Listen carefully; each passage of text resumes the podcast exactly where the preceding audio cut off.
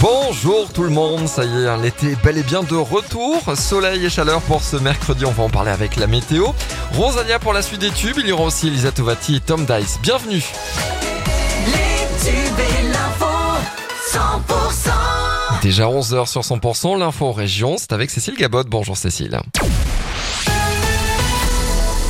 Bonjour Emmanuel, bonjour à tous. Les derniers matchs de préparation se profilent pour les clubs de la région avant la reprise du top 14. hein. Ce sera dans une dizaine de jours. Montpellier se rend à Béziers demain et affrontera le Stade toulousain. Coup d'envoi de ce match au Stade Raoul Barrière à 20h45. De son côté, Perpignan reçoit Toulon vendredi soir au Stade Aimé Giral. Coup d'envoi du match, ce sera à 20h. La circulation des trains a été interrompue ce matin dans le département de l'Aude. Une personne a été percutée par un train. Ça s'est passé à hauteur de Pexiora.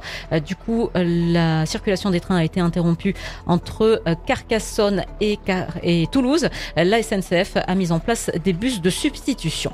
Ils peuvent à nouveau rincer leur bateau. Une centrale pour dessaler l'eau de mer et la transformer en eau douce a été mise en place au port de Saint-Cyprien. Les plaisanciers sont soumis à des restrictions d'eau liées à la sécheresse. Conséquence, depuis un an, eh bien, ils ne pouvaient plus rincer les bateaux.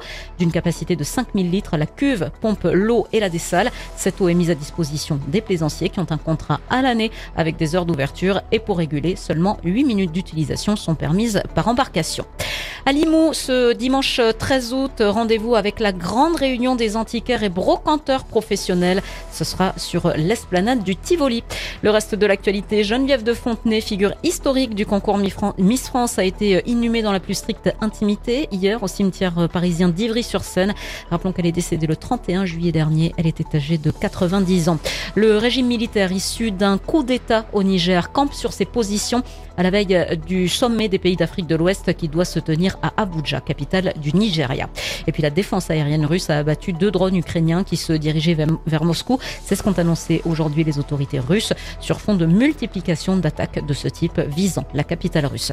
L'actu continue, c'est sur l'appli 100%.